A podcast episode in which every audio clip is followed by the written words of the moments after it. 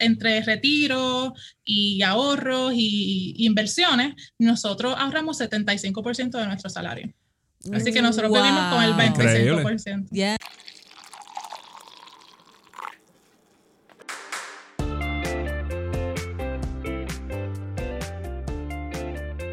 Saludos y bienvenidos a Café on a Budget, tu expreso hacia la libertad financiera. Te habla tu host, Manuel Vidal, y me acompaña mi co-host, su Hailey Matos. Manolo, que es la que hay. Saludos a nuestra familia cafetera y a la no tan cafetera también, porque los queremos a todos por igual, ¿verdad? Wink, wink. qué brutal, qué brutal tenerte aquí en este episodio número 52 de Café on a Budget con nosotros. Muchas gracias a los que nos han escuchado por 52 episodios. Los queremos y los llevamos en el alma y en el corazón. De hecho, eso es un año oficialmente. Oficialmente, número 52. Hoy te tenemos, la verdad, un episodio que yo digo que es digno de cerrar el mes de marzo con broche de oro. Tenemos una entrevista a una mujer grandiosa, muy querida por nosotros personalmente. Ella se llama Wilmary Hernández, quien nos cuenta su historia, que es ciertamente inspiradora. ¿Y qué clase de historia? Chacho, Wilmary nos habla de sus metas, de viajar el mundo. Eh, es algo que ella ha estado trabajando mucho por eso y viene por ahí pronto. Desde que nació. Desde que nació literalmente y cómo se está preparando financieramente para llevar eso a cabo. Y también nos da un poco más desde su trasfondo, ¿no? Y cómo ciertas experiencias de la vida la han llevado a tomar acción, como que le han dado ese golpe para tomar acción para alcanzar entonces esos sueños que ella tiene desde su infancia, como lo son viajar el mundo. ¿Y quién no, quién no recuerda sus sueños de infancia? Dime tú, Manuel. Levanta la mano. Si no, si recuerdas tus sueños de infancia, déjanos saber en, ¿Cuál era tu sueño de infancia o, con cuál estás trabajando todavía? Exactamente. Eh, y la verdad es que yo no voy a entrar mucho en detalle aquí porque la verdad hay que escucharlo desde su propia voz. Pero antes de irnos a la, a la entrevista con Wilmary, ¿Qué está pasando, Manuel Vidal? Ay, como siempre, un montón de cosas. Ay, bendito, este hombre siempre está inventando, hombre. Pero una de las cosas que más eh, me, ha chocado esta semana es que hemos estado eh, hablando con diferentes personas que están corriendo negocios aquí en el área de Aguadilla y eso. Y, me ha chocado bastante el hecho de que en las últimas, como en las últimas 24 horas, como quien dice, dos eh, personas que están corriendo negocios nos vienen con la misma queja. ¿Cuál es esa queja? No encuentran gente para trabajar. Tienen eh, plazas vacantes y no encuentran, desde que empezó la pandemia, no encuentran gente para trabajar. Y todos están cortos de, de, staff. Y todas las dificultades que vienen con eso, ¿no? So, imagínate tú corriendo un negocio, no tienes casi staff eh, tienes, tú necesitas que el negocio fluya de cierta manera, pero no tienes la gente lo suficiente como para entonces que las cosas fluyan como son. Exacto, entonces como están bajando todas estas ayudas, pues pesa la razón o una de las razones principales por la cual eso está pasando. Así que si tú quieres o tienes, tienes intención de cambiar de trabajo, de buscar una oportunidad nueva, este es el momento. Sí. Porque ahora mismo todo el mundo está en la casa. En algún momento estas ayudas se van a acabar y todo el mundo va a salir a la calle a la vez. Y entonces estas oportunidades no van a estar. Y esto lo llevamos diciendo hace meses, ¿no? Pero pues yo entiendo que para algunas personas se le hace más fácil quedarse en su casa porque tienen hijos y toda esta cosa y reciben más dinero de estas ayudas federales. Pero piensa, no piense en ahora necesariamente, piensa en el futuro qué va a pasar cuando esto se acabe, qué estás haciendo tú para posicionarte, ¿no? Y en muchos de estos lugares, pues quizás este, tienes una oportunidad de comenzar a desarrollarte en un área en la cual ahora mismo no tienes experiencia y las oportunidades están que ni Ahora mismo. En muchos lugares con mucha eh, oportunidad para crecimiento, ¿no? Vas a aprender un montón acerca de customer service y cómo servir a diferentes tipos de clientela. Hay mucha gente allá afuera que está necesitando servicios de personas responsables que estén dispuestas a aprender. Así que si tú no quieres quedarte atrás una vez se acaben estas ayudas, te exhortamos a que comiences a buscar y aproveches. y esto no es tan solo para posiciones de salario mínimo, esto está pasando en todas partes, porque por ejemplo, un salario de, en Puerto Rico de clase media alta, yo diría, sería de 50 y pico mil dólares, y todavía esta gente está recibiendo eh, las ayudas del gobierno. Eso, si tú estabas, tú puedes estar en esa posición y odiar tu trabajo. Entonces, pero mientras puedas, tengas este dinero extra para gastarlo, pues tú no te sientes que tienes que cambiar de trabajo. Ya. Yo quisiera escuchar la perspectiva de las personas que quizás nos están escuchando y se encuentran en esa posición, a ver qué los ha llevado a tomar las decisiones que han tomado, si se han decidido quedarse en la casa y recibir las ayudas, o si han decidido entonces empezar a buscar trabajo y quizás aventurarse en otras áreas que no son de su expertise. Eh, no sé, tengo esa curiosidad a ver qué es lo que está haciendo la gente allá afuera, la gente de nuestra comunidad de Café a Budget. Y sí hay mucha gente que hace más de 50 mil dólares en Puerto Rico. Oh, sí, sí, sí. Más de lo que pensamos, ciertamente. Pero bueno, gracias por eso, Manolo. Yo creo que eso es bien, esa perspectiva es bien interesante y cada vez nos las encontramos más y más en el área cuando salimos y nos, nos sentamos a hablar con estos dueños de negocio.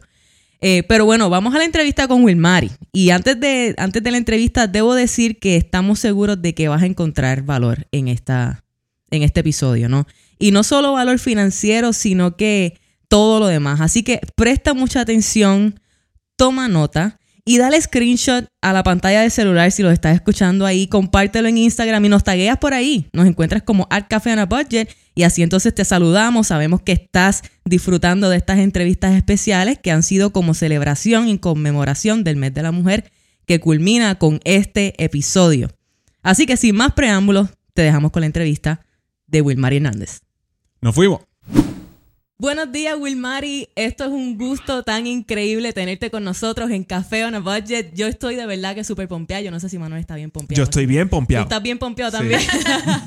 Porque a Wilmari la conocemos hace mucho tiempo y de verdad que ella es una persona que ha sido parte de nuestra historia y, alguien bien importante para nosotros. O tenerte aquí y, poner tu historia eh, allá afuera para que nuestra comunidad lo vea, yo pienso que tiene un valor espectacular. Para que el mundo la oiga. Para que el mundo oh, escuche a Wilmari. Pero vamos a comenzar desde el principio. ¿Quién es Wilmari? Cuéntanos, qué sé yo, lo que te parezca compartirnos sobre dónde está hoy y cómo ha llegado a dónde está.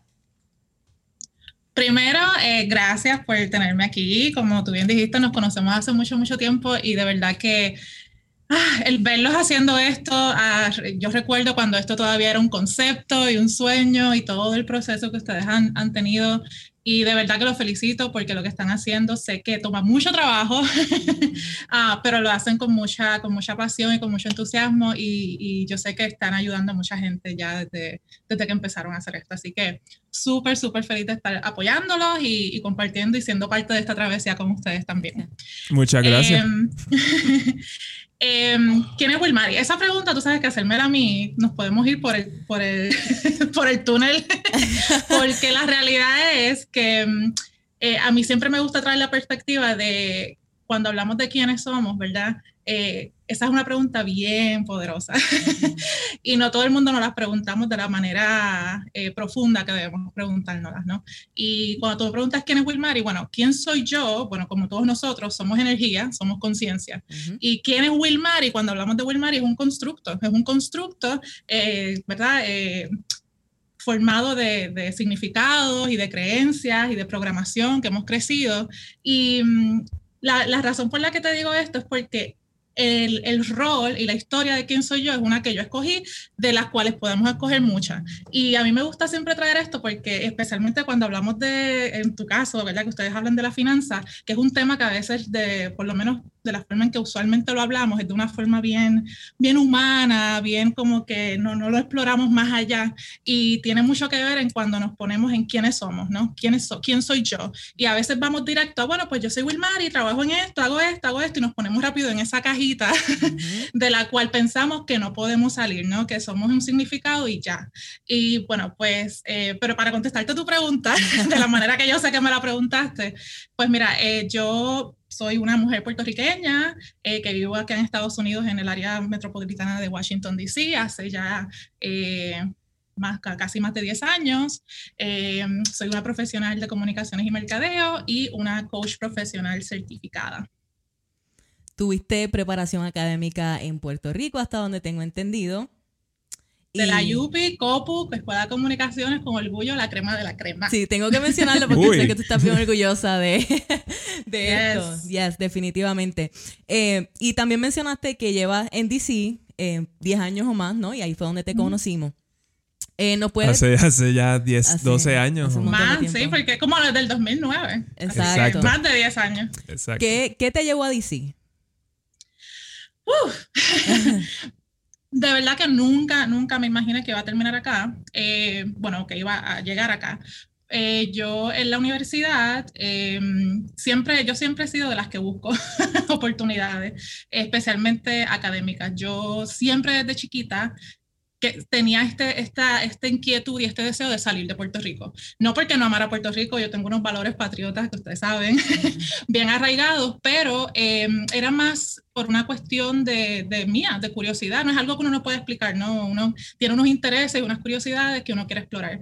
Y siempre desde chiquita buscaba oportunidades. Y yo me acuerdo de inclusive de los 12 años cuando nos compraron la primera computadora con internet. La compact. Eh, sí, la, la, de colores. y el ñe, ñe, ñe, conectándose al internet. eh, y yo recuerdo a esa edad buscando programas de intercambio estudiantiles porque, y buscando programas que pudiera hacer intercambio incluso cuando todavía estaba en high cuando estuviera en high school, porque sé que existían. Eh, y siempre, siempre estaba buscando. Eh, cuando, llegué la, cuando estaba en la universidad, cursando mi bachillerato en comunicaciones en la UPI, pues eh, una de las oportunidades que se presentó fue solicitar para un programa de, de, acá en Washington, D.C., para trabajar en el Congreso, uno de los muchos programas de internado que existen. Y cuando estaba en el proceso de aplicar y buscando cartas de recomendación y todo eso, pues una profesora me, me, me recomendó el programa que terminé haciendo, que fue donde los conocí a ustedes. Y después de ahí, bueno, pues este, hice varios internados hasta que me ofrecieron trabajo y ya antes de graduarme de la UPI ya tenía trabajo, básicamente esperando. Y no fue, o sea, ni lo pensé, ni lo pensé. Yo creo que como, como en Puerto Rico, y es la realidad, ¿no? Por lo menos clase media, trabajadora. Uh -huh. si tú estás a punto de graduarte de un bachillerato en comunicaciones y te ofrecen un trabajo en Washington, D.C., federal, o sea, tú te zumbas. y especialmente cuando los, o sea, mis papás eran como que arráncale la mano. Exacto. y pues fue todo, todo se dio así, bastante natural, diría o sea, yo. Tiene, tiene mucho que ver eso del, del, del apoyo de los padres. Porque, uh -huh. como bien tú dices, ellos, you know, ellos, you know, arrancarle la mano. Exacto, ¿no? Y otra cosa bien importante allí que, que nosotros hablamos bastante de esto, ¿no? Es estar bien pendiente a las oportunidades. Uh -huh. eh, o sea, estás graduándote de la universidad, es el 2009. En Puerto Rico no hay, en ese momento es bien difícil, como tú dices, en comunicaciones, para nosotros que estábamos en un campo que era un poco más, eh, eh, que había más mercado, ¿no? Y fue difícil, ¿no? Que terminamos uh -huh. también yéndonos. Eh, hay otros campos que son inclusive peor. Y también estamos hablando que en el 2009 fue el pico de la crisis económica. Exacto. exacto. Eso, estamos, estábamos más o menos en el mismo nivel en que estamos hoy. Y para darle un poco más contexto a la historia, yo también, yo empecé en, en, en, Mayagüez, en el Ajá. a estudiar ingeniería por esa misma razón, porque decía, eh, o sea, obviamente cuando tú tienes buenas notas y todo eso, eso es lo que, lo que todo el mundo te empuja a, a estudiar. Literal. y, y, yo tenía cero interés, lo mío siempre han sido las letras, lo mío siempre ha sido más, más para más pa, pa acá. Uh -huh. y, y, bueno, pero, pero me fui para allá y después de un año yo dije, yo voy a ser la ingeniera más infeliz y miserable del mundo cuando yo vi a todos esos nerds que en su, en su tiempo libre se comían lo que era todo ingeniería. Yo decía, pero en mi tiempo libre yo lo menos que quiero hacer es cosas de ingeniería. y yo dije, no, no, no, no. Entonces yo me fui para la UP a estudiar, a estudiar periodismo. Imagínate, mis papás estaban, ¿por qué? ¿Qué tú haces? Vas a dañar tu vida. Sí, sí, yo me acuerdo que mi mamá, no la quiero verla porque yo sé que lo hizo con, con amor, pero yo me acuerdo que me dijo, te vas, te vas a terminar en la, en la fila del desempleo si te vas a estudiar eso. O sea, para traer el contexto de cuando surgió la oportunidad de ir a DC, claro. pues era como que tú no lo piensas. Y eso es algo bien fuerte también, ¿no? Es como hemos escuchado anteriormente con otras entrevistas, tener ese support de los padres es algo bien importante, pero hay veces que tú tienes que decir, no, espérate, espérate, esto es lo que yo siento que yo tengo que hacer y yo sé que yo voy a encontrar una manera, yo sé que yo tengo las destrezas, yo sé que yo voy a poder encontrar la way out y así mismo fue, ¿no? La encontraste y terminaste con un trabajo federal eh, uh -huh. que bien pago, eh, sí, consistente, ellos, seguro. Ajá. Exacto, no, y ellos, ellos van a hacer lo que ellos piensan que, que, es lo que, lo que te va a dar un buen futuro y eso es lo que ellos te van a recomendar. Exacto. Eh, eh, y pues, eso, eso es lo que es. So, entonces, Pero se siente bien, se siente bien cuando uno sigue el corazón de uno y la intuición de uno y termina. Y sale bien. No por, decir, no por decir te lo dije, pero, o sea, confía en que yo confío en mí, sé que lo puedo hacer, se siente bien al final. Uh -huh. Y aquí vamos a ver que hay diferentes, como diferentes maneras, diferentes caminos de llegar al mismo lugar, que es todo lo que estamos buscando, ¿no? Todo lo que queremos es ser felices y, y encontrar lo que es nuestro propósito. Y tú empezaste de esa manera, ¿no? Empezaste por ingeniería, te mudaste a periodismo y ahora te ha ido transformando, como diría yo, ¿no? Eh, tienes tu carrera federal hace casi una década, como hablamos, donde sabemos que te destacas muy bien porque tú eres overachiever completamente. O sea, para las personas que no conozcan a Wilmar, ella da el todo por el todo, por todo lo que, por todo lo que hace. Pero en los últimos años, Wilmari, tú has estado transformándote bien, lo que yo diría, intencionalmente. Um, no solo físicamente, no solo espiritualmente, sino que en términos también de tu carrera. Eh, yo quiero que nos hables un poco acerca de eso y no sé, quizás compartas un poco de ese proceso por el cual ha ido el cambio. Mira, eh, cuando yo llegué acá, eh, obviamente, pues la emoción, ¿verdad? De algo nuevo, de algo diferente, el tener la oportunidad de salir de Puerto Rico, again, no por salir de Puerto Rico, porque Puerto Rico es hermoso, pero por tener experiencias diferentes, por conocer otras culturas, que como se dije desde chiquita era algo que siempre eh, no lo puedo explicar, ¿no? Era algo que quería. y, y, pues eh, la emoción de, de, tener esta nueva experiencia fue algo súper chévere, de conocer gente diferente. El trabajo como tal sí me, me gustaba, ¿no? Porque era en el campo de, comunicaciones y, fue bien interesante. Pero llegó un punto en el que me empecé a sentir como que, ok, ¿qué más? eh, I can excel at, this, ¿no? Eh, yo, yo hago esto muy bien, eh, a lo máximo, ¿no? Eh, ¿Qué es lo próximo? Siento que no, no había mucho más eh, reto, ¿no? Sentía que, que, no, no, no sé, como que estaba un poco estancada. Entonces, em, fue interesante porque recuerdo que ahí me sentí exactamente como me sentí cuando estaba estudiando ingeniería, en el sentido de que yo sé que esto no es pero aquí en aquel momento pues di el paso y dije que se chave. eh, pero acá pues ya obviamente con los años, mientras uno más, eh, no sé, mientras uno, uno sigue eh, creciendo, ¿verdad? Porque nunca dejamos de crecer, eh, también siguen creciendo nuestras creencias limitantes, nuestros paradigmas, ¿verdad? Y pues ya entonces uno ve las cosas tal vez un poco diferentes. Por eso es que siempre dicen, no, los jóvenes se arriesgan más y se tiran rápido y mientras más viejos, menos riesgos uno toma, ¿verdad? Eh, entonces, pues eso, eso empezó a pasar y yo me empecé a sentir de esa manera, como que yo sé que hay algo dentro de mí que me está diciendo que es hora de, de buscar otra cosa, pero eh, a la misma vez, pues aquí tengo esto, esto y esto, eh, ¿verdad? Eh, viendo hacia el futuro también, pensando en mi familia, pues, porque esa es otra cosa, uno piensa en todos los demás menos en uno, ¿verdad? En, en, los beneficios que uno le puede traer a la familia de uno, a los, ¿verdad? al futuro de uno. entonces, fue un proceso, fue un proceso de, primero que todo, eh, aceptar el hecho de que, de que me sentía de, que me sentía así, que no era la primera vez que me sentía así en mi vida y que por algo era, ¿no? Ya yo había pasado por ese sentimiento, ya yo había pasado, yo entendía lo que estaba pasando, pero aceptar el hecho de que, ok, pues si lo hiciste antes, porque ahora no, ¿verdad? Eh, y, pero lamentablemente, como pasa a veces en la vida, eh, no fue hasta que me tocó pasar por lo más doloroso que pasaba hasta el momento, que fue la muerte súbita de mi papá, que no, pues como yo he contado mucho a los que me conocen y obviamente ustedes vieron ese proceso, eh, no solamente era mi papá, era mi mejor amigo, mi héroe, mi maestro. Eh, y cuando pasó eso fue que entonces sí choqué con, esa, con eso que ya venía sintiendo eh, de una forma mucho más abrupta, de una forma que ya no, no, no, se podía escapar, por decirlo así. Y entonces ahí entonces empezó ese proceso de transformación que como te digo, eh, eh, cuando yo lo veo es literalmente un reflejo de, de, de, procesos que ya había pasado antes en mi vida, en una nueva edad, en una nueva etapa, en un nuevo momento. Pero es el mismo proceso, es un proceso de, de despertar, de, tomar acción, de tomar decisiones, de transformarse. Y pues así comenzó. Empecé entonces a, a, a buscar eh, qué era lo que realmente yo quería en este momento de mi vida, eh, cómo otra vez... Llevarme a quién es realmente Wilmar y qué es lo que Wilmar realmente quiere porque lo quiero, no por, por nada más, simplemente porque yo lo quiero. eh, y sin justificaciones, ¿verdad? Sin excusas. Y ahí entonces empezó un proceso de muchos procesos de transformación en diferentes áreas de mi vida, pero uno de ellos fue en, en la carrera, en la cual entonces empecé también a buscar eh, cosas que sé sabía que me gustaban, que siempre había hecho de una manera u otra. Yo siempre desde mis 12 años he estado en, en el mundo del desarrollo personal y la transformación personal. Em, y sé que siempre era un, un, mundo en el que quería desenvolverme, quería intentarlo de forma, no, porque antes siempre lo había hecho de forma más voluntaria, ¿no?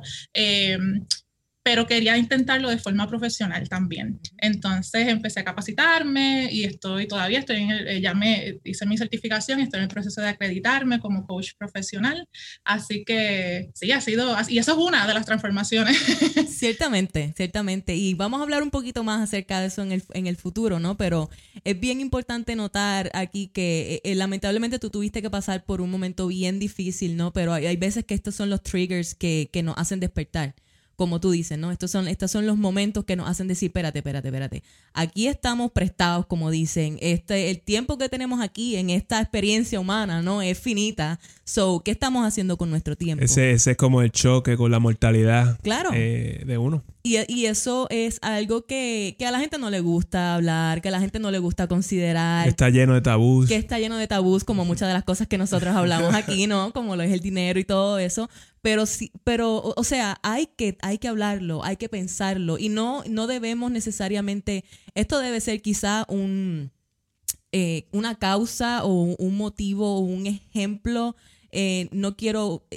Eh, quiero verlo de la forma positiva, ¿no? Para que nosotros, para que cada uno de nosotros que esté escuchando esto diga, ok, so ¿qué, qué yo haría si yo estuviera en, eso, en esos zapatos, ¿no? ¿Qué yo haría si me pasara algo como eso a mí? estoy usando mi tiempo correctamente o como estoy haciendo lo que yo quiero hacer, estoy siguiendo lo que mi alma está buscando, eh, qué es lo que estoy haciendo. También es eh, la oportunidad de utilizar eh, estos momentos que son sumamente dolorosos en momentos de transformación y, en momentos de, de, sacar de nosotros mismos la fuerza que hay, ¿no? En nuestra esencia hay, hay, hay una fuerza y una energía que nos permite ir a través de los challenges de la vida. Hay muchas veces que no nos atrevemos a tomar retos, a, a, a, buscar algo nuevo en nuestra vida, en nuestra carrera, en nuestras relaciones por el miedo, eh, cuando en realidad las respuestas ya las tenemos dentro de nosotros, ¿no?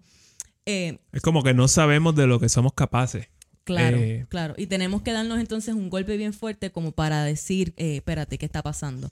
Eh, mi invitación a la gente con esto, ¿no? Es que, se tomen cinco minutos, eh, o diez, o los que tengan, para que evalúen qué ellos quieren de verdad, qué, tú quieres de tu vida. No esperes a que suceda algo, no esperes a que te pase algo así de devastador, o, quizás ya estás pasando por esto, ¿no? y con toda con todo el amor que te estamos enviando en este momento, si estás pasando por una situación así, utiliza esto eh, como, como, pie, como punta de lanza, ¿no? Para buscar eh, un mejor porvenir para ti, para buscar exactamente lo que, lo que tú quieres, lo que tú deseas, no lo que nadie más eh, definitivamente, definitivamente. Y lo único, lo único lo que tú estás mintiendo ahí es que yo creo que toma un poquito más de cinco minutos. Claro.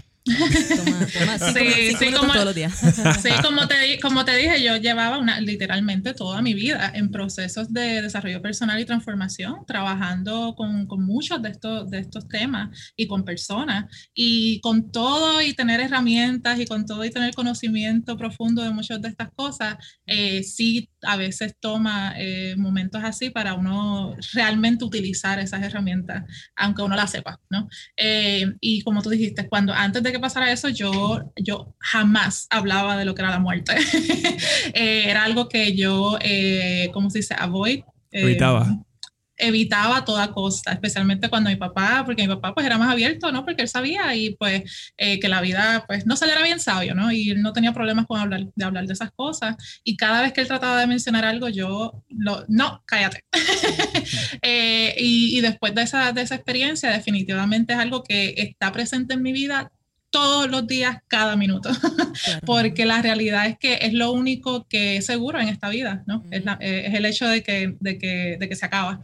Y, y, en el momento, el tiempo que tenemos, que no sabemos cuánto es, definitivamente eh, entiendo yo ahora, después de, de, de mis años y, lo, lo, aprendido, que la razón por la que estamos aquí realmente es para... Eh, disfrutar este tiempo, aprender y hacer, conectar con nosotros mismos, ¿no? Y hacer lo que realmente nos hace feliz. Amén. La sabiduría. Oh, sí, definitivamente. Y quiero aprovechar este momento, Wilmary, para darte las gracias por compartir esto, porque yo sé que obviamente es algo que es bien, eh, bien tuyo, ¿no? Bien personal. Eh, y no debe ser fácil, pero te agradecemos que nos dé esta perspectiva eh, que yo sé que es eh, valiosa para todo aquel que la escuche. Y de la misma manera que nosotros hablamos de buscar tu propósito, ¿no? Y buscar y atreverte a tomar estos riesgos. por, eso, por eso es que Manuel y yo hablamos tanto acerca de las finanzas y de la importancia de esto y de utilizar el dinero no eh, no como algo que tú buscas y buscas sin ningún propósito, sino como una herramienta para permitirte ir detrás de aquello que es lo que tú verdaderamente quieres. ¿No? Para descubrirse uno mismo. Claro, eh, so, utilízalo como la herramienta que te dé la libertad de poder buscar lo que tú quieras en tu vida. So, eh, como aquí hablamos de todo eso, ¿no? Hablamos de mindset, pero mayormente de dinero, permíteme preguntarte, ¿cómo tú dirías que es tu relación con el dinero? Pues mira, no sé qué palabra específicamente así utilizar, pero yo diría que yo veo el, dinero como, como, una herramienta para alcanzar mis sueños, para hacer lo que, lo que yo realmente quiero hacer. Em, yo es bien interesante porque mi relación con el dinero comenzó eh, cuando era bien jovencita, eh, a los 12 años. Eh, fue que tuve mi primer trabajo como porteadora de periódico, repartidora de periódico, no sé cuál es la palabra, en Puerto Rico. Y a mí eso fue, o sea, como un empoderamiento, el hecho de tener mi dinero a los 12 años o una familia, obviamente como, ¿sabes? De clase media, trabajadora, que tampoco es que tus pais te dan, te dan chavos así a lo loco. Em, y el hecho de yo tener mi dinero y el decir, bueno, si mi mamá no me quiere comprar esta camisa, no me quiere, yo lo puedo hacer. Em, o sea, para, ¿tú sabes? Para una persona, para una nena de 12 años, tener 200 pesos en una cuenta de banco es como que... Millonaria. Millonaria. y para mí esa, esa relación con el dinero fue así como, como me sentía empoderada, me sentía que tenía esa, esa oportunidad, esas opciones de escoger qué hacer yo sin que nadie me dijera, ¿verdad? Que podía o no, obviamente dentro de los, de los límites de esa edad. A mí tenía 12 años. pero, pero creé conciencia de eso, ¿no? Em, y siempre trabajé, yo siempre tuve un trabajo eh, desde mis 12 años hasta hoy día. Nunca no he tenido trabajo, ya sea trabajos de verano, trabajos en, en shopping mall, en, los, en, los, ¿verdad? en las tiendas, siempre. Y mm, siempre ha sido eh, eh, eso, ¿no? El hecho de sentirme independiente, el hecho de sentirme de que yo no necesito un hombre, yo, no yo soy bien feminista, como ustedes saben también, pero yo no quiero tener una pareja porque no necesito, ¿no? Porque el dinero sea algo, no, yo quiero tener lo mío, comprarme lo mío y que eso sea por amor y porque me guste y el día que lo quiera dejar lo voto y no tengo ningún problema. Así que empezó por ahí esa relación con el dinero, yo diría que si pudiera usar una palabra, yo creo que es empoderamiento. Interesantemente, en cómo crecí en mi familia, pues como la mayoría de las familias yo diría que he tenido, que conozco, eh, pues no son muy buenos administradores de finanzas, ¿no? Eh, pero tuve unos ejemplos bastante eh, que contrastaban, que yo creo que entre lo que hacían mal y lo que hacían bien, me ayudó a, también aprender y tener perspectiva, porque de bien temprana edad aprendí que lo, la importancia del ahorrar dinero, ¿no? Y, y eso era, como te digo, yo siempre tenía mi cuentita de banco eh, con, con, algo, no, si eran, qué sé yo, 20 pesos, no importa, pero había siempre algo allí. Y esa yo creo que ha sido algo que hasta el día de hoy me ha funcionado, el, el tener esa, de que eso es vital, o sea, tú no puedes estar sin ahorro no importa cuánto sea. y toda mi vida eso ha sido algo que yo creo que sí, aunque no sepa más nada de finanzas, eso ha sido eh, súper eh, useful, ¿no? Eh, me ha ayudado. Y otra cosa más rápido que quiero compartir, cuando también era bastante jovencita, después de intermedia, que tuve la oportunidad de estar en estos grupos de transformación y desarrollo personal y todo eso, pues en ese, en ese mundo compartí con mucha gente que tenía mucho dinero, ¿no? Pues porque el desarrollo personal son cosas que, eh, como vamos a hablar tal vez ahorita, coaching, que pues eh, lamentablemente la gente lo ve como un lujo, ¿no? si tienes el dinero, ¿no? En, lugar de verlo como esto es algo que me va a ayudar, ¿no? Es algo, pues, si tengo el dinero, pues, como un lujo, ¿no? Y pues mucha gente que está en, ese, en esos tipos de talleres, en esos tipos de seminarios de desarrollo personal, pues tienden a veces a tener, o por lo menos en ese entonces, a tener dinero, eh, y pues eh, compartí mucho con ese tipo de gente. Y yo recuerdo una ocasión donde estábamos de camino a algún sitio, yo estaba, eh, como digo, yo era una chamaquita, 13 años, 14 años, y estaba, este, estaba en el carro con otras personas, en el carro de ellos, que era, no sé, un Mercedes, un BMW, algo así, que para mí en ese momento era, wow. o sea, wow, tú sabes, es, un, es un carro costoso, etcétera, etcétera.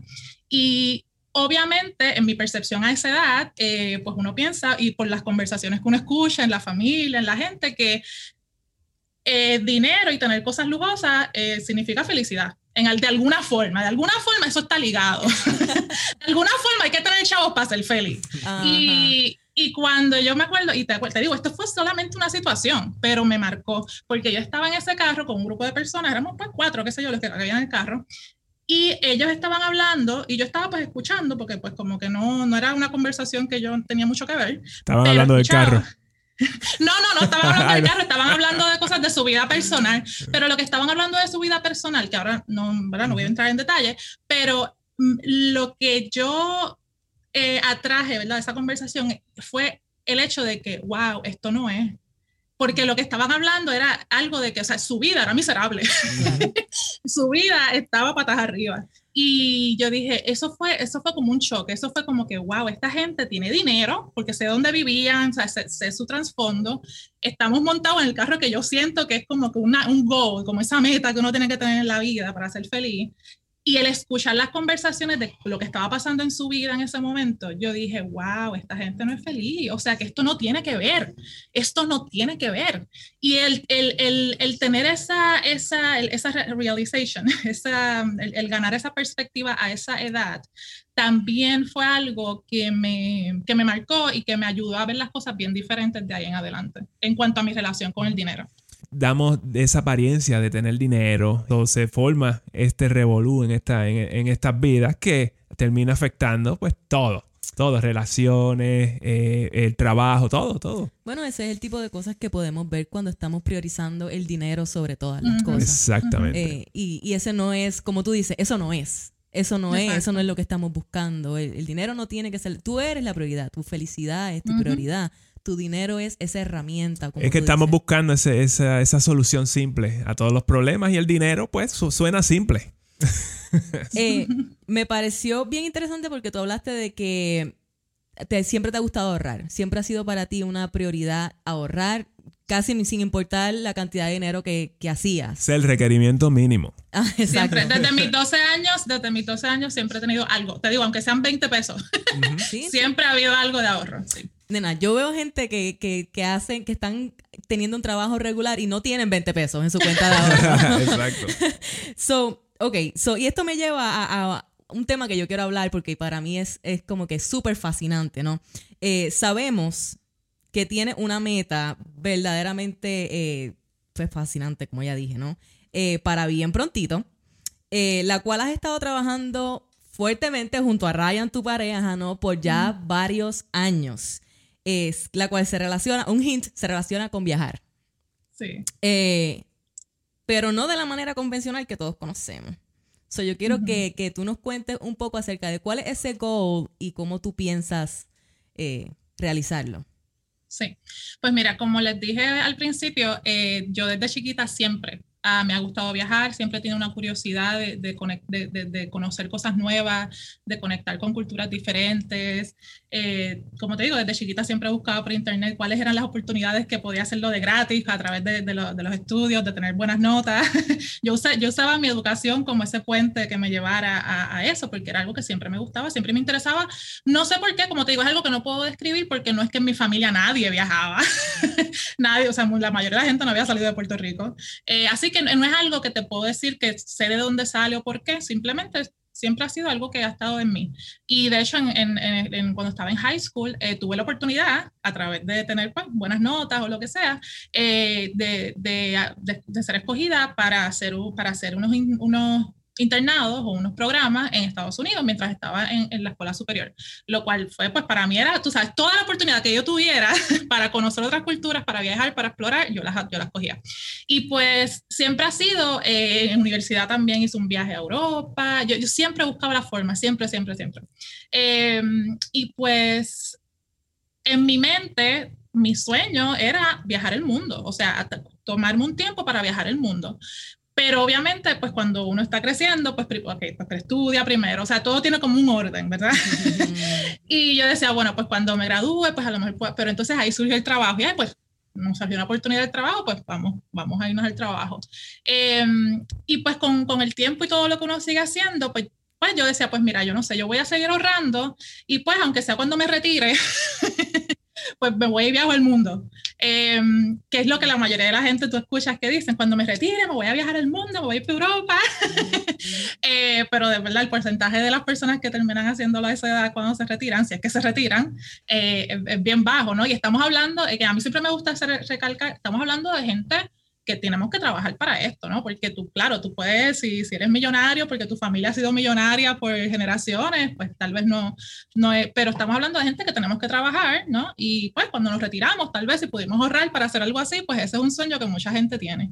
Eh, y pues yo siempre sí, lo tenía ahí, siempre seguía ahorrando y pues, ¿verdad? Era un sueño que estaba ahí, pero no, no tenía como una fecha, no tenía, ¿verdad? Yo decía, no sé, no sé cuándo, ¿no? Yo sé que lo quiero hacer, pero no sé. Era un deseo, era, no era necesariamente una meta. Exacto, no había un plan, no había un plan. El, el, bueno, el plan, el, la extensión del plan era simplemente ahorrar algo para eso. Ahorrar, sí. era seguir ahorrando hasta que en algún momento, pues, aunque sea cuando me retirara, el peor caso era pues cuando me exacto, retirara. Exacto.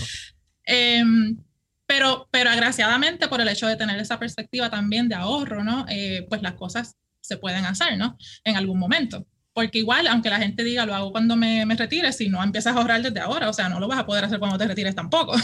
Exacto. eh, bueno, pues la, la, la, cosa es que cuando, pues, como les dije, cuando falleció mi papá, eh, eso fue una de las cosas que, que trajo todo esto, pero todas las cosas que esa situación trajo a mi vida, eh, que, me, que, me, enfrentó, eh, fue, eso fue uno, eso fue, ok, este ha sido un sueño que tú literalmente tienes desde que eras, o sea, desde que tú tienes uso de razón. eh, en el proceso de luto, eh, pues al, después como de siete meses que mi papá ya había fallecido, pues obviamente yo pasé por depresión y todo eso, ¿no?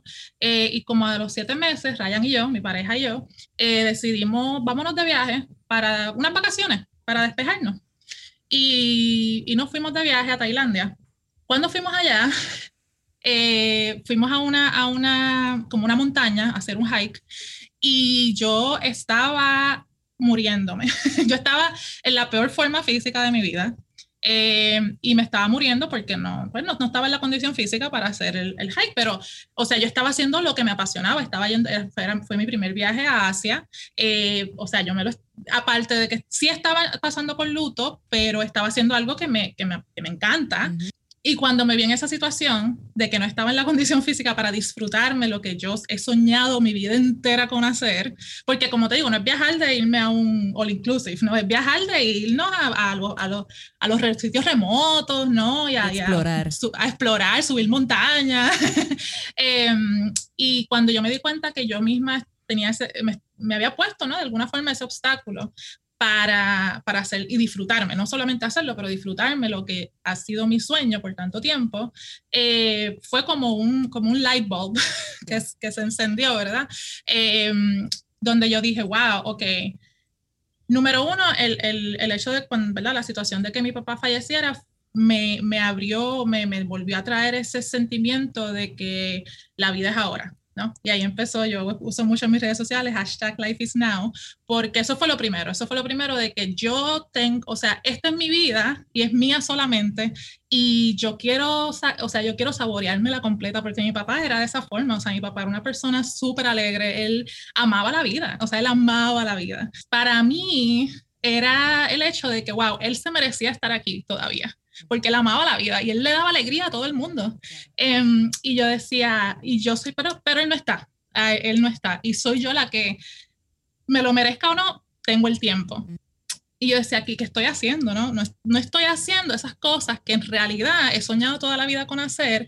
Y fue el momento en que yo dije, no, yo esto, y fue en Tailandia cuando yo dije, no, esto es algo que yo voy a hacer ahora y que me voy a preparar para hacerlo porque yo no voy a esperar a retirarme para hacerlo porque es ahora.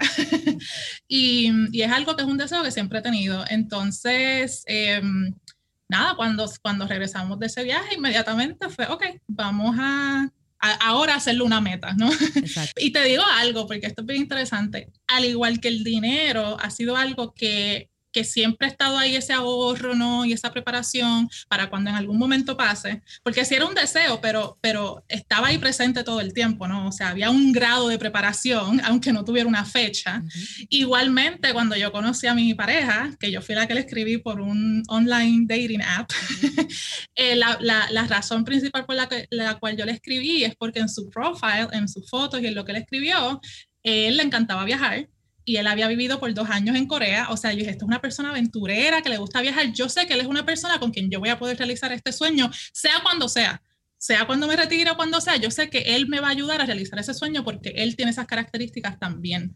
Así que de alguna manera, aunque no era una meta todavía porque no tenía fecha, yo las decisiones que yo estaba tomando en mi vida estaban conducidas a que eso va a pasar. Eso yo estoy haciendo, yo voy a hacer que pase de alguna manera y voy a poner las piezas que sean necesarias para que suceda. Y cuando regresamos de Tailandia, ahí tomamos la, o sea, yo, yo le dije que tomamos la decisión. Obviamente ya hemos hablado de que esto es algo que queríamos hacer en un momento, pero como te digo, no era como que teníamos una fecha, ¿no?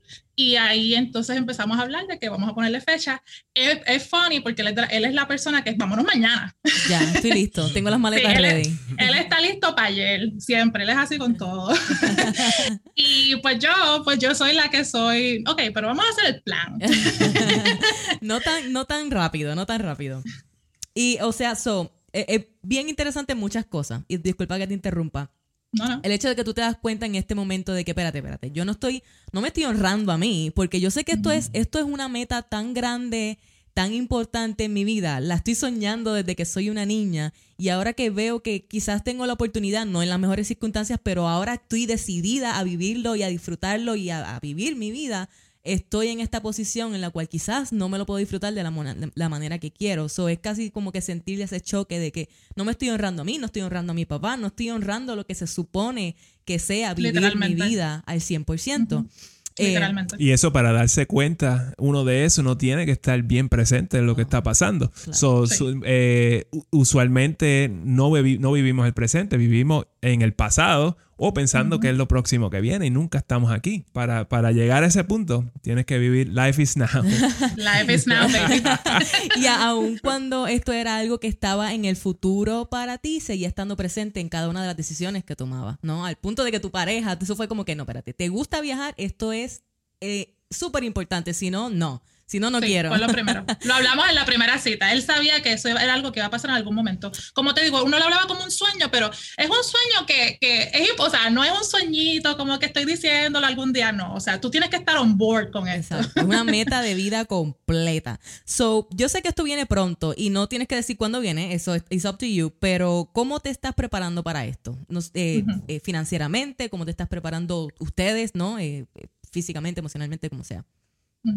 Pues mira, ha sido un proceso. Em, porque primero, obviamente, fue el choque de que, wow, ok, si yo quiero hacer esto al nivel que yo lo quiero hacer y como yo he soñado con hacerlo, eh, tengo que prepararme físicamente porque con la evidencia de lo que sucedió en Tailandia, eh, ¿verdad? Em, no es que uno tiene que ser un atleta ni estar, tú sabes, eh, súper, súper... No, tienes que ser, no tienes que ser un CrossFit champ. No, no. pero, pero obviamente si, tú, si tus sueños son hacer unos hikes de verdad fuertes y todo eso, pues, pues y quieres disfrutártelo, no quieres estar llorando en el camino, pues, pues sí hay un nivel de preparación, ¿verdad? Que tiene que suceder. Y eso fue lo primero, en ese proceso de transformación fue como de las primeras cosas que se empezaron, que empezaron a pasar, ¿no? Eh, yo, yo nunca he sido de hacer ejercicio, ni, ni de, bueno, no sé, la, la, salud en ese aspecto no nunca había sido una prioridad. Eh, hacía cositas aquí o allá, pero nunca había sido algo que realmente yo le diera esa energía o esa intención. la consistencia, ¿no? La consistencia. exacto, exacto. A menos que no fuera que quiero rebajar 10 libras para una boda o para esto. como, como la gente lo, normal. normal, normal.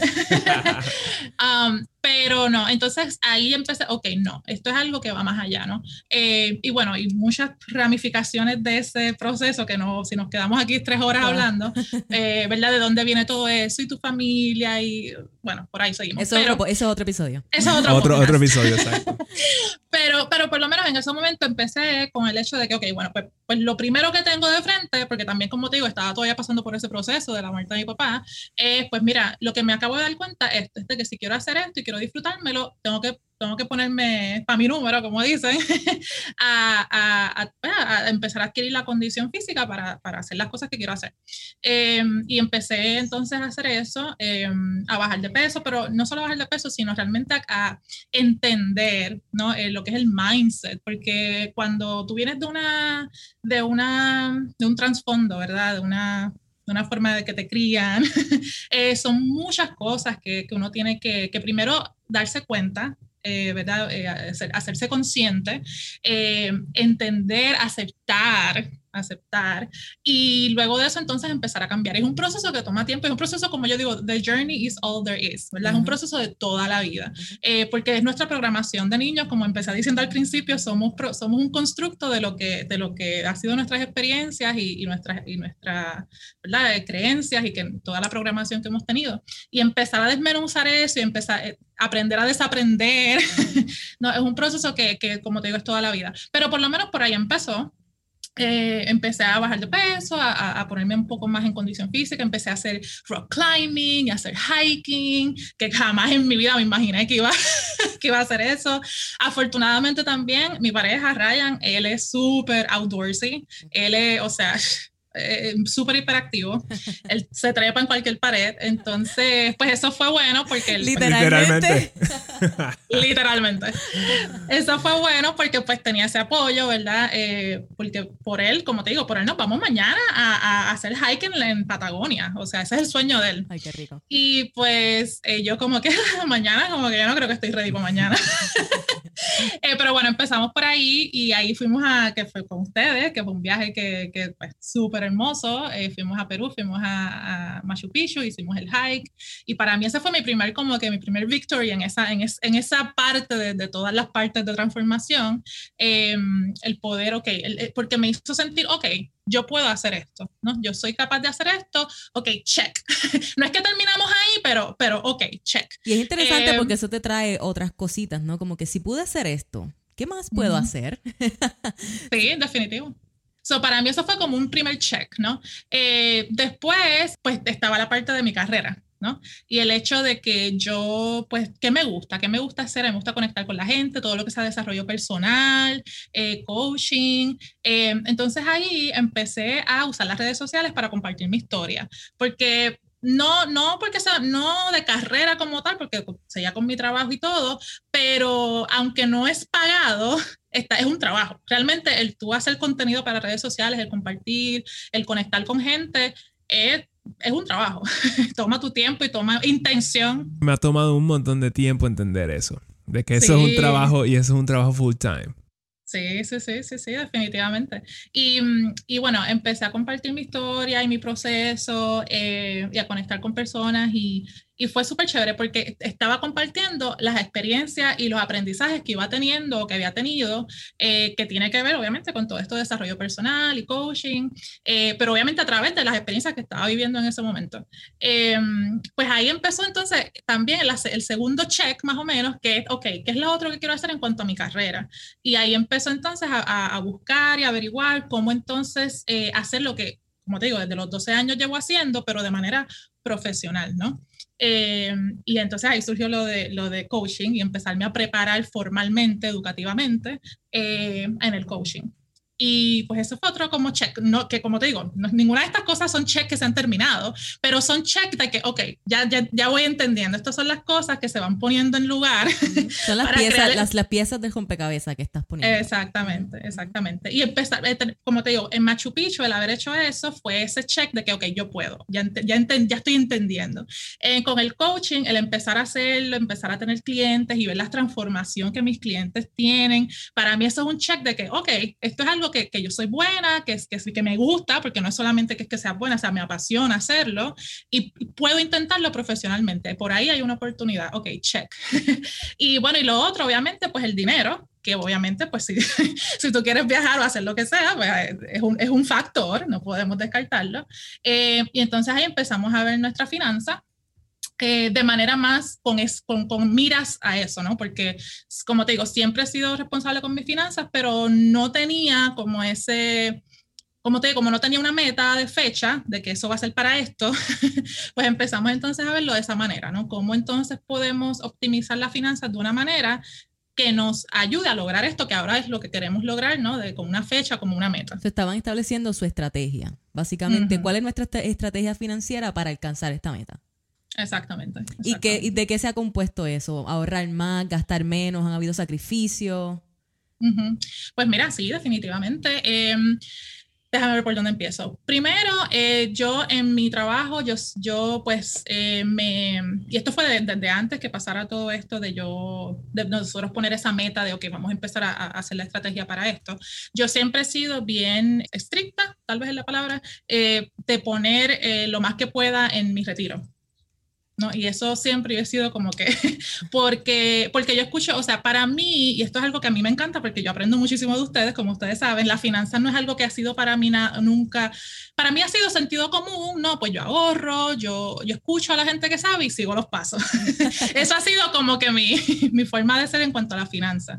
Y por ejemplo, yo sé que con, con, con este tiro y todo eso, yo iba a seminarios y yo escuchaba y yo decía, ok, pues los expertos dicen esto y, y veo los resultados ¿verdad? De ejemplos que traen de personas que han hecho A, B y C, pues ok, hace sentido, pues vamos a hacerlo. Y pues eh, eso es algo que definitivamente eh, maximizar ese, ese retiro es algo que yo, pues una de las cosas que, que, hice. ¿no?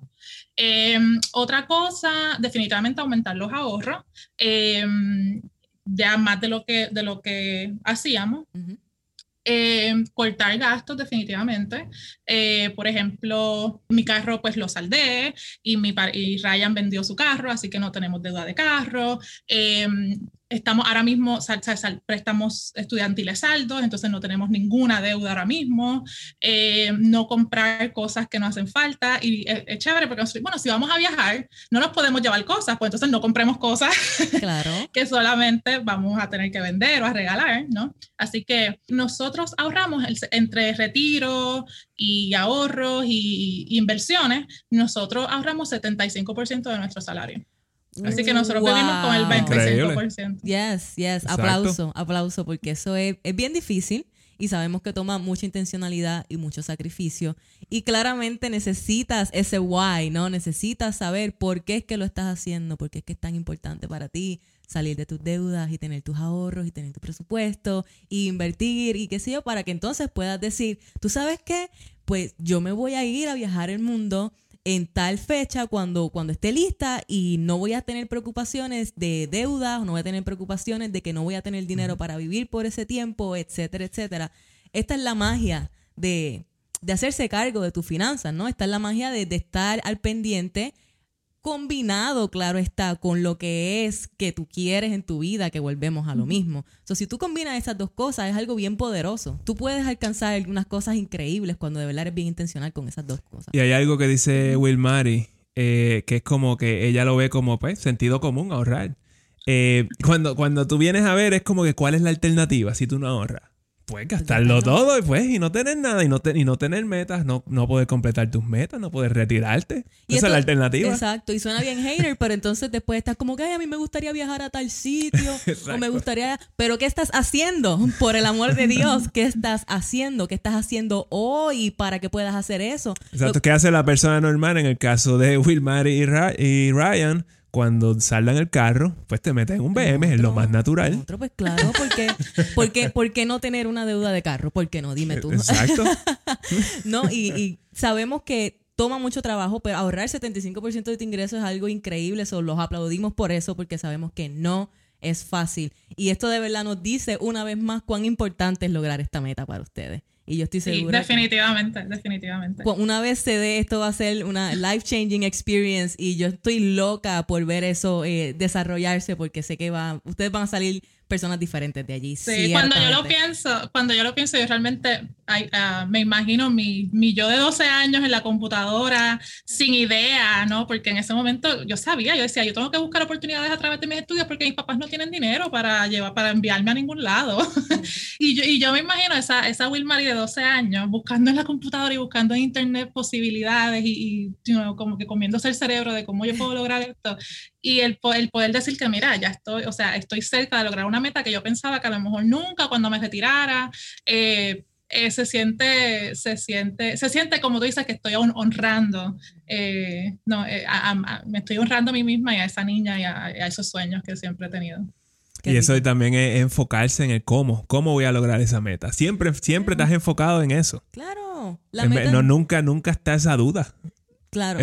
es, yo no sé cómo yo voy a hacerlo, no sé cómo voy a realizarlo, pero yo sé que eso está ahí y yo voy a buscar la manera de hacerlo, porque siempre hay maneras de, lograrlo. Y lo que tú dijiste, el, el, el, tener esa razón, porque yo estoy segura que si yo no tuviera un sueño tan grande que yo realmente quisiera lograr, ahorrar 75% sería bien difícil. Exacto. yo, no, yo, yo, no lo siento difícil porque yo estoy dedicando mi tiempo y el dinero que, que escojo dedicar a cosas que me gustan, ¿no? Em, así que yo no lo siento pesado, pero yo sé que si yo no tuviera esa meta, definitivamente, porque, o sea, tú sales afuera y hay tantas opciones y tantas cosas gritándote para que tú desparrames el dinero, que es bien fácil, es bien fácil. O sea, eh, tú tienes que tener, definitivamente tienes que tener una razón bien poderosa para ti. No puede ser una razón para otra, para otra persona, porque otra persona quiere, porque otra persona te dice. Tiene que ser para ti, importante para ti. Lo único que necesitas es un minuto de aburrimiento para tú entrar a Amazon y comprar algo. Sí. por el contrario, puedes utilizar ese minuto de aburrimiento para pensar, e, ir adentro y pensar qué es lo que quieres hacer con tu vida en vez de ir a Amazon, ¿no? Incluso, y a veces hay que sacrificar cosas que, que te gustan, ¿no? Porque, por ejemplo, a mí me encanta, como saben, me encanta viajar y si yo realmente usara el, todo el dinero del que dispongo para viajar ahora mismo, pues no podría hacerlo de la forma que a lo mejor quiero hacerlo luego, ¿no?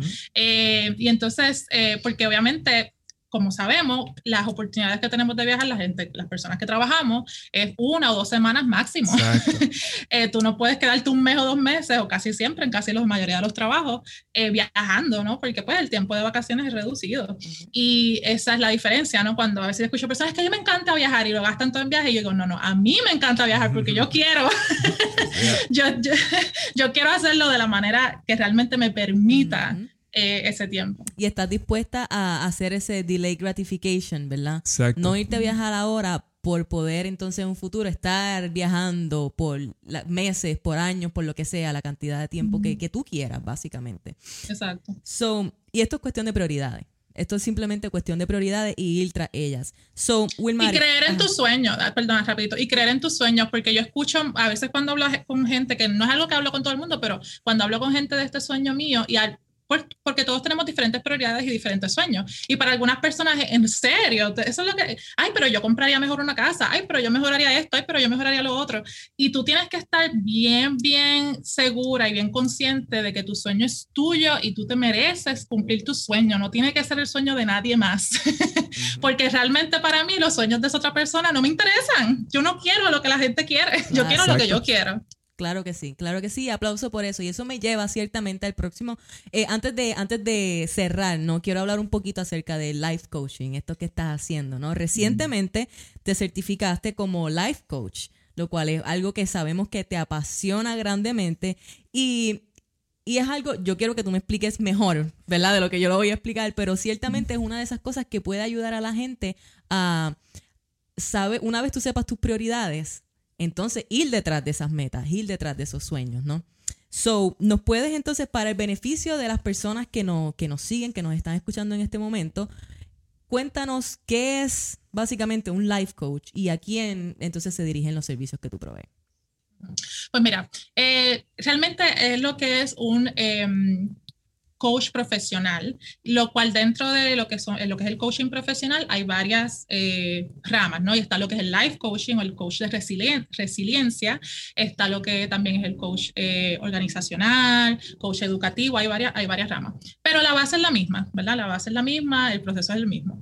Eh, básicamente, a mí me gusta em, cuando, cuando yo explico, y tú ves que me emociono rápido cuando voy a hablar de esto, me gusta, para explicarlo de una manera bien simple, básicamente un coach te ayuda, es como una persona que enciende esa lamparita para en ayudarte a ti mismo a ver esas cosas que tú no estás viendo en este momento, esas posibilidades, esos puntos ciegos, ¿no? Em, básicamente un coach profesional es un compañero, ¿no? Que te guía en un proceso reflectivo para tú encontrar esas respuestas para poder lograr las metas que tienes. Definitivamente tienes que tener una meta, porque como hablamos aquí, si no hay una razón, todo se va a hacer difícil y nunca vas a poder ver de qué manera hacer nada porque no, no, no sabes qué es lo que quieres lograr.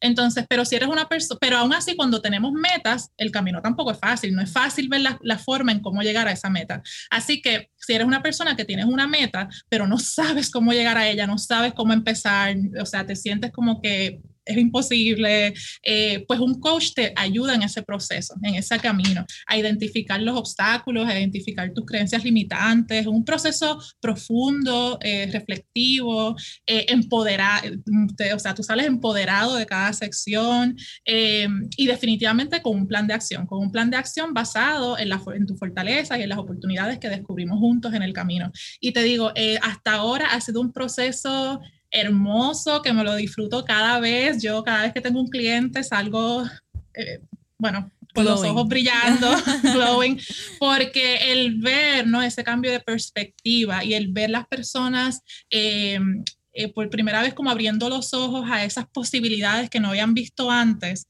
es hermoso. O sea, yo he tenido clientes que, por ejemplo, eh, quieren, no les gusta su trabajo, quieren cambiar de trabajo, pero se sienten que llevan en ese trabajo, es el único trabajo que han tenido, llevan en ese, en ese trabajo 10 años, nunca, no se sienten seguros de ir a entrevistas, se sienten que no los van a coger en ningún lado, se sienten que, que, que se va a tardar un año en conseguir un trabajo y literalmente en un mes consiguen un, un trabajo nuevo. He tenido clientes que son... Eh, están empezando sus negocios y tienen muchas creencias limitantes en cuanto al dinero, que verdad ustedes hablan mucho de eso, eh, a, poner esos precios y hablamos mucho de eso y ves la transformación, o sea, eh, eh, te digo, es increíble y como hablé al principio, es algo que muchas personas a veces lo ven como un lujo, ¿no? Porque es un servicio que no, no es algo como decir, a comprar arroz y habichuela, ¿no? Es un servicio que tú tienes que, que, salir a buscar, ¿no? Y que te va. Pero definitivamente no es un lujo, es una, y hoy en día más que todo, cuando tenemos tantas distracciones y tantas opciones, es importante, eh, este proceso con un coach te ayuda a enfocarte, ¿no?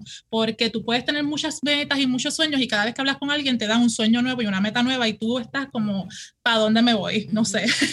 y, y y, tenemos muchas distracciones. A mí nada más con las redes sociales es algo que todo, yo diría que todos mis clientes batallan con las redes sociales, porque el FOMO, lo que dicen el FOMO, ¿no? El fear of missing out, eh, eh, el, la pérdida de tiempo, ¿no? De estar viendo lo que todo el mundo, los highlights de la vida de todo el mundo. Eh, y entonces ese proceso con un coach te ayuda a enfocarte y enfocarte en ti, en qué es lo que tú quieres, cuál es esa meta y realmente buscar cómo lo puedes hacer, porque de que lo puedes hacer, lo puedes hacer. Me llama mucho la atención eso de que, de que la gente ve esto como un lujo. Porque es cierto, ven todo esto, lo, you pagar por, por eh, coaching financiero, o personal, todo esto son lujos. Pero meterse en una deuda de un BM o un Mercedes, no, eso no, eso, eso no es, eso no es un lujo. Eso es como que o tener, normal. tener todas las suscripciones de Exacto, pero qué difícil, qué difícil es abrir la cartera para tú hacer, para invertir en uno mismo. Para invertir en uno mismo. Esto es una inversión real, a diferencia de un carro es una inversión real porque el retorno de inversión es real. O sea, como te digo, la persona que quería un trabajo nuevo, y no, el que fue una de mis clientas que quería un trabajo nuevo y en el proceso pudimos eh, empoderarla y, ver que ella pudiera ver la, la, la, las herramientas que tenía y, y, las posibilidades que tenía, no solamente consiguió un trabajo nuevo, fue una promoción. O sea, que el, el, retorno de inversión siempre, las personas que, con las los clientes con las que he trabajado que tienen negocio, terminan haciendo más dinero en su negocio. ¿Por qué? Porque una vez tú te enfocas y una vez tú pones la energía en lo que realmente quieres hacer y en hacerlo intencionalmente, inevitablemente eso va a, crecer, ¿no? Va, va es como que vamos, vamos a decir que tú inviertes mil dólares, por decir una, una, cantidad en esto, entonces por el trabajo nuevo tú estás haciendo 10 mil dólares extra al año. Es como que, ¿cuánto? Eh, se pagó solo hace rato, 10 ah, veces. 10 veces, claro que sí. En tu experiencia como coach, este Wilmary, eh, y como trainer y todo esto, ¿no? Y mentora, eh, ¿cuál tú crees que ha sido, podrías identificar cuál es la limitación mental o el miedo más frecuente o más grande que tus clientes presentan? Pues mira, em, yo, yo, diría que una de ellas es el manejo del tiempo. El manejo del tiempo, no sé si es una limitación, la podemos decir como una limitación mental, pero definitivamente es un obstáculo que yo diría que el 99% de mis clientes eh, tienen, ¿no? Y, otra vez, eso, eso y cuando, ¿verdad? En mi, experiencia, eso se trabaja mucho porque tiene mucho que ver con el enfoque y como tú dices, las redes sociales, la, la, todo lo, lo los servicios de streaming y todas las otras cosas que ponemos el enfoque de energía y no la ponemos en lo que, en lo que realmente queremos. Eh, así que el manejo del tiempo es un obstáculo que, es, que lo veo en todo, en todo momento. Eh, las creencias limitantes en cuanto, como hablé al principio, estamos en esa caja de que esto es lo que yo soy y no vemos las posibilidades de todo lo que podemos ser. Eh, así que esas creencias limitantes en cuanto a, las posibilidades reales que existen, también sería, yo diría que la segunda... So, en ese caso, que veo más estamos hablando de creencias limitantes de, de, no soy como que lo suficientemente bueno, no tengo esas capacidades para lograr eso, ¿a eso es lo que te estás refiriendo? Sí, sí, exactamente. O para mí esto, para mí tal vez esto no, no es posible. La, la duda, la duda. La duda.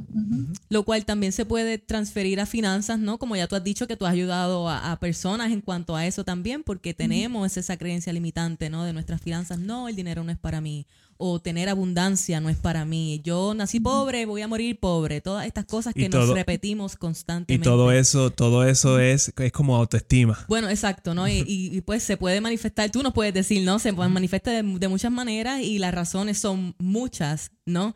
Eh, eh, Lo que sucede siempre con todos esos obstáculos que podemos hablar, que son muchos, ¿no? Pero mencionamos algunos, es el hecho de que nos detiene a tomar acción. ¿No? Sea que sentimos que no sabemos manejar el tiempo, que nos distraemos, sea que, que sentimos que no podemos, que no somos suficientes, que qué dirá la gente. Puede ser, son un montón y cada cliente trae lo suyo y cada uno tenemos los, los nuestros. Exacto. Pero, el, pero lo que es en común en todo es que todas esas cosas lo que es que nos detienen a tomar acción, a tomar acción sobre eso que realmente queremos que, en el fondo queremos. Eh, y, saben que lo quieren, pero, pero todos esa, esos obstáculos y esas creencias limitantes nos detienen a tomar esa acción. Y con el trabajo, trabajando con un coach, precisamente sí trabajamos en todo eso, pero al final siempre va a haber un plan de acción porque sin acción no se va a ver el resultado. Claro. Y hay, que, y hay que tomar acción ahora, ¿no? Porque como tú dices, life is now. So no, puedes, no puedes dejarlo para después, no puedes planificarlo para el futuro. Tiene que ser las acciones que estás que, ¿Qué vas a hacer hoy? ¿Qué vas a hacer hoy? en este momento? Y, y, otra cosa, Ashley, que ahora me acordé y quiero mencionar rapidito porque creo que mucha gente se puede identificar, es el hecho de que cuando ponemos metas, tenemos estos sueños bien grandes, ¿verdad? De, ay, yo quiero tener mi negocio y full time y, o lo que sea. Y mm, nos olvidamos, nos, nos es, em, eso es tan overwhelming que de donde estamos lo vemos tan grande y tan imposible y nos olvidamos de la importancia de las metas pequeñas, ¿no? Eh, si tú me dices que quieres tener tu negocio corriendo full time de aquí a un año, obviamente te vas a sentir súper mal porque eso es o sea, no es real, no es una meta real. Eh, pero si tú me dices, en seis meses quiero tener un cliente, realmente eso sí te motiva porque lo vas, muy probablemente con, con, con, el enfoque y trabajando con tu coach, lo vas a lograr y te va a dar ese momentum para continuar al segundo paso, al tercer paso, al cuarto paso. Y eso es algo que veo todo el tiempo el hecho de que nos ponemos esas metas, pero nos olvidamos de cómo los pasos hacia esas metas. Claro, y, darnos cuenta de que, como tú dices, es stepping stones, son, es una escalerita, ¿no? En seis meses tú dices, ya, pero un cliente, bueno, está bien, tienes un cliente en seis meses, pero en siete meses puedes tener tres, y en ocho meses puedes tener seis, y en nueve meses puedes tener doce, y ahí ahora estamos hablando de, dinero real, ¿no? Y ahí estamos hablando de una posibilidad real. En doce meses probablemente estás en un lugar donde quizás puede este, proyectar salir de tu trabajo o irte, irte completamente con tu sidekick, como la invitada que tuvimos la semana pasada, ¿no? Ella no tuvo que hacer exactamente la misma cantidad de dinero que ella estaba haciendo su trabajo 9 a 5 para, para irse. Ella tuvo que comenzar poco a poco hasta que tuvo suficientes clientes con donde ella dijo, ok, aquí estoy bien.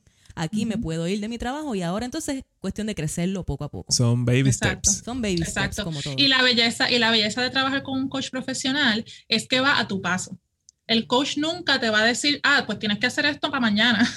no, vamos a tu paso. ¿Qué es lo que tú estás dispuesto a hacer? ¿Con qué tú te quieres comprometer? Porque es como te dijimos al principio, si tú no estás comprometido y no tienes esa razón, esa razón eh, que quieres lograr, no importa, no importa lo que yo te diga, no importa lo que te diga nadie, no tiene que haber un compromiso y, y, vamos, vamos a tu paso, ¿no? Vamos, ¿qué es, lo que tú, ¿qué es lo que tú quieres lograr y para cuándo? Y entonces trabajamos para eso. Espectacular. Yo pienso que tú estás ayudando a muchísima gente y me da mucha satisfacción, ¿no? Verte realizando este trabajo que es algo que a ti te llena y se ve, se te ve en la cara, ¿no?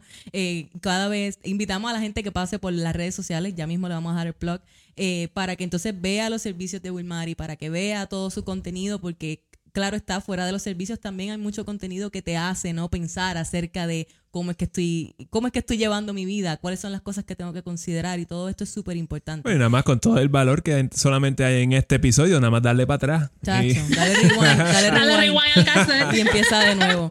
Este Wilmary, nosotros tenemos nuestras últimas cinco preguntas porque es que yo puedo seguir, como tú sabes, nosotros podemos seguir hablando aquí forever. Sí, hay, un historial, hay, un historial aquí. No, no vamos a entrar ahí, pero nosotros tenemos un historial de que siempre que empezamos a hablar terminamos de hablar como a las 5 de la mañana. Eh, true story. Ha pasado. True story ha pasado. Hashtag facts. Y no queremos que, ¿saben? La gente no se va a quedar aquí con nosotros hasta las 5 de la mañana. Imagínate tú, hay cosas que hacer, hay café hay que, hacer. Hay que dejarlo con las ganas, hay que dejarlo. Sí, exacto. So, vamos a la sección del coffee break. ¿Qué te parece? Vamos a darle. Manolo, ¿quieres empezar el coffee break? Dale, pero explica lo que es el coffee break. Bueno, el coffee break son las cinco preguntas que le hacemos a todos los invitados que tenemos en Café on a Budget para, para darle un hit más acerca de, de, de la vida de nuestros invitados, para que te lleves un poquito más, para que te lleves un poquito más mientras te tomas el café. ¿Qué tal? ¿Cómo te gusta el café?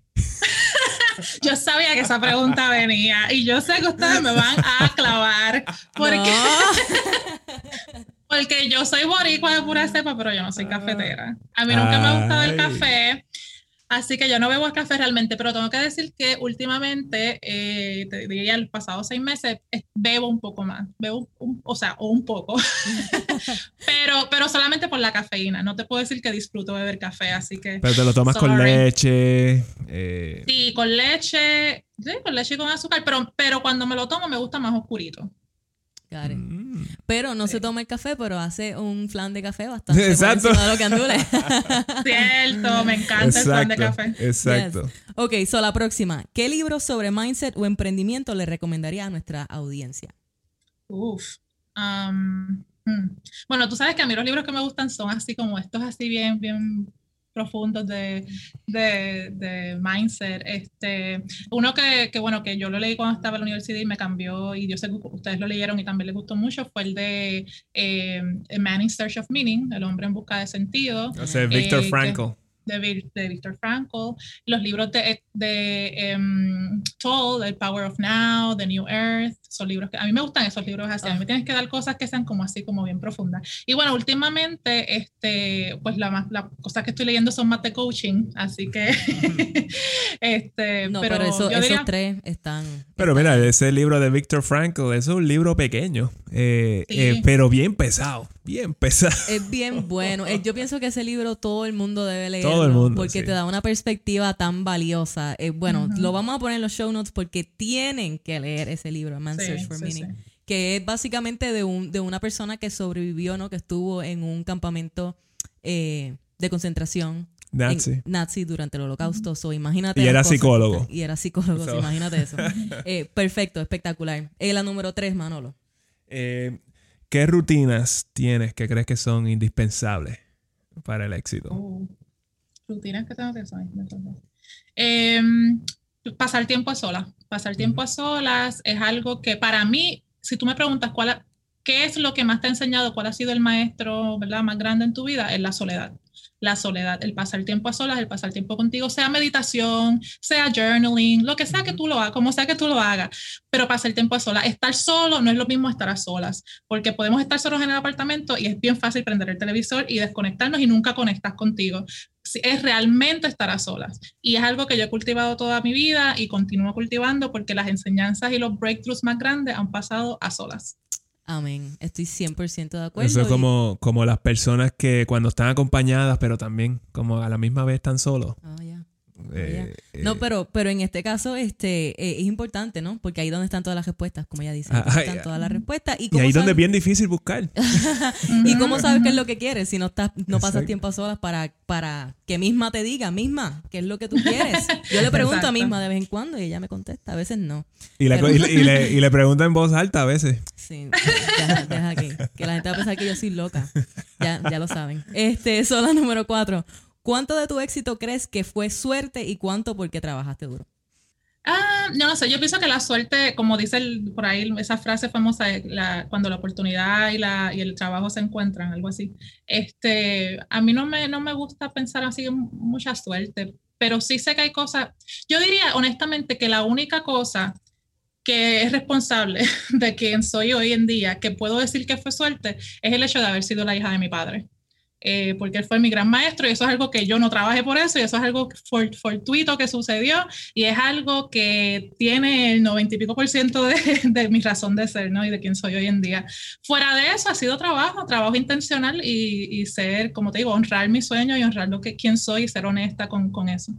Me encanta. Y la, y la razón por la cual a mí me gusta hacer esa pregunta es porque, pues cuando tú ves una persona bien exitosa, la gente, o una persona exitosa, no importa en el nivel eh, en, que esté, eh, usualmente la gente pues piensa, ah, eso fue suerte, eso fue que se ganó un millón de dólares, eso fue que esto o aquello.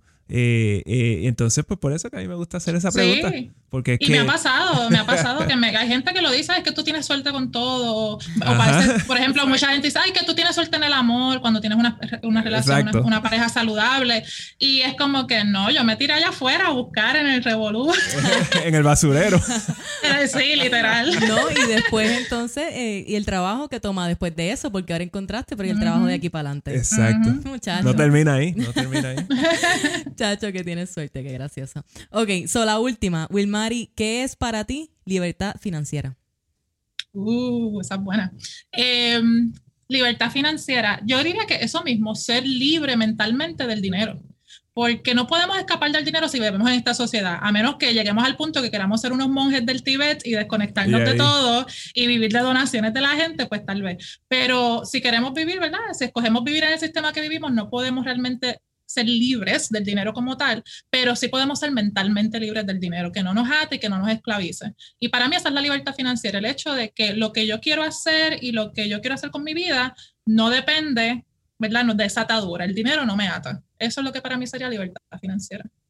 Espectacular. Y una cosa que tú vas a ver que se sigue repitiendo, ¿no? Este, esta respuesta de que es libertad, pero tú vas a recibir esta respuesta de, de, de individuos, ¿no? De personas que, que están trabajando por sus sueños porque, porque saben lo que es el valor del tiempo para dedicarlo a lo que es su propósito.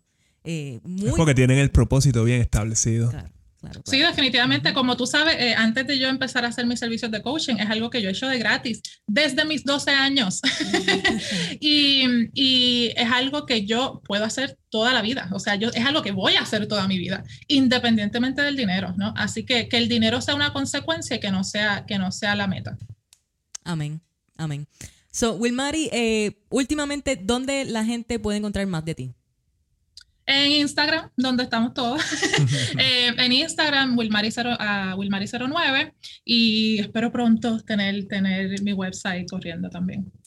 Yay, perfecto. Tengo que decir que el hacer estas, todas estas cosas cuando uno tiene, y porque lo he escuchado en otras entrevistas que han hecho de gente que tiene su full time job y, y hacen, tratan, ¿verdad? Buscan hacer lo que quieren hacer por el lado, no es fácil, no es fácil, toma mucha intención, mucho tiempo y mucho propósito. Así que a todas esas personas que nos están escuchando, que están intentando, ¿verdad? Que están poniendo su trabajo y su esfuerzo en hacer por el lado, ¿verdad? Aparte de su trabajo full time, empezar, porque por algún lado hay que empezar, ¿verdad? Empezar a hacer eso que quieren hacer, mis aplausos y mis respetos porque es la, es la manera de hacerlo y no permitas que, que, nadie te diga que estás perdiendo el tiempo o que no va a pasar. O sea, sigue, sigue por tu camino y sigue escuchando tu corazón porque sí va a pasar. Definitivamente. No es fiesta. No, no, no. Y, y obviamente, y que sigan luchando, ¿no? Sigue luchando por lo que tú crees y busca ayuda. Como siempre decimos aquí, ¿no? Hay personas como Wilmary, como Melissa, como Merali, como nosotros, como muchas tantas otras personas allá afuera en las redes sociales, en el internet, que, que te pueden ayudar en lo que sea que, que, tú tienes que desarrollar para ir a ese próximo nivel. Invierte en ti. Invierte en ti, busca ayuda, porque de la misma manera que tenemos personas como Wilmary aquí, que está haciendo su full time job y está haciendo todas estas otras cosas por el lado y siguiendo sus sueños y, y honrándose a sí misma, todos debemos utilizar eso como ejemplo para buscar entonces nosotros nuestro propósito, nuestro camino y trabajar para eso y que entonces el dinero sea consecuencia, como tú dices, ¿no? Porque llega, llega. Si lo sabemos utilizar bien y si lo hacemos intencionalmente, llega. Bueno, ¿tú tienes algo que decir, Manuel? No, no tengo la menor duda. bueno, Wilmary, eh, te vamos a dejar ir con esto. Te agradecemos inmensamente que hayas sacado el tiempo de tu agenda ocupada para estar aquí con nosotros. Yo creo que esto es una manera no, increíble. Gracias a ustedes. De, de cerrar este mes de marzo con broche de oro. Eh, te deseamos, tú sabes, todo el éxito del mundo en todo tu emprendimiento, en todos tus proyectos, en ese viaje. Esperamos encontrarnos con ustedes en alguna parte del mundo cuando You eso better. suceda. Uh, sí, eso va a pasar, eso va a pasar también. Sí, y pues nada, mucho éxito, te queremos un montón y nos vemos Los la amo, próxima. los adoro, éxito. Yo sé que este podcast va a seguir ayudando a mucha gente y estoy loca, loca por seguir siendo testigo de todo lo que ustedes logran. Gracias, gracias. Muchas gracias. Wow, qué clase de entrevista. ¿Qué te pareció, Manolo? Chacho, tengo, tengo muchas notas en la libreta. ¿Tienes muchas notas en la libreta? Literalmente tengo muchas notas en la La- libreta. las vas a discutir por separado con Wilmary. a mí, verdad, personalmente solo me resta decirle gracias a Wilmary, eh, no solamente por hacer esta entrevista con nosotros, sino también por, por abrirse con nosotros y compartir su historia con nuestra comunidad. Eh, que puede parecer una historia intensa, pero a la misma vez, desde mi perspectiva, es una historia bien real y esperanzadora hasta cierto punto, porque como ella misma dice, nosotros somos la guía de nuestra propia historia. Eh, internalizar eso tiene, tiene demasiado poder, así que nosotros le exhortamos a todo el mundo que utilice esta historia como guía y comiencen a buscar dentro de sí mismos cómo es que quieren llevar eh, las riendas de su vida, ¿no? Y bueno, como ya han notado, durante el mes de marzo, que fue el mes de la mujer, que es el mes de la mujer todavía, le hemos mostrado mujeres que han marcado la historia. Y de igual forma, te hemos traído con esta semana una trilogía de entrevistas con mujeres poderosas que están actualmente emprendiendo en su camino de la manera más hermosa, en mi opinión, que es siendo 100% ellas y adueñándose completamente de sus historias. Si no has escuchado esos episodios anteriores de los que te estoy hablando, pues te exhorto a que te des la vuelta por YouTube, por Apple Podcasts o por Spotify y que le des play a los episodios de este mes dedicado a la mujer y los vas a encontrar desde el episodio número 48 en adelante. No te pierdas ninguno de ellos. Sí, y yo también eh, te quiero recordar que el próximo 24 de abril eh, vamos a estar en la cumbre de digital de finanzas personales y sabes que tienes hasta el 20 para inscribirte. Exactamente, ahí vamos a estar eh, presentándonos, Café on a Budget, of course, junto a otros cinco speakers expertas en diferentes áreas de las finanzas personales. Así que si finalmente decidiste que es hora de tomar acción con respecto a tus finanzas, si estás listo a comenzar tu camino a la libertad financiera, pues te exhortamos que no, lo- no te lo pierdas, no lo dejes para después. Estamos hablando de la cumbre digital de finanzas personales que va a estar sucediendo este 24 de abril, abril de 2021. Te vamos a dejar el enlace en los show notes para que también vayas y reserves tu espacio. Date la prioridad que mereces, mi gente. Tienes que estar allí. Invierte en ti. Yes. Y finalmente, compártenos tu opinión escribiéndonos en la sección de los comentarios de YouTube o en las redes sociales. Sabes que nos encuentras en Instagram o en Facebook como al Café on a Budget. Y para preguntas, nos puedes escribir por email a cafeonabudget@gmail.com y allí con mucho y gusto, con muchi, con mucho gusto, Manolo o esta servidora le estaremos echando un vistazo a tu mensaje. Encuentras todo en los show notes. Todo está ahí. Todo va a estar ahí. Y yo creo que con esto entonces los dejamos por esta semana. Con esto nos vamos, que me picó una abeja y tengo que atenderme. Gracias a Dios que no eres alérgico. bueno, pues fuimos, Manolo. bueno, esto fue Café Café on a el budget.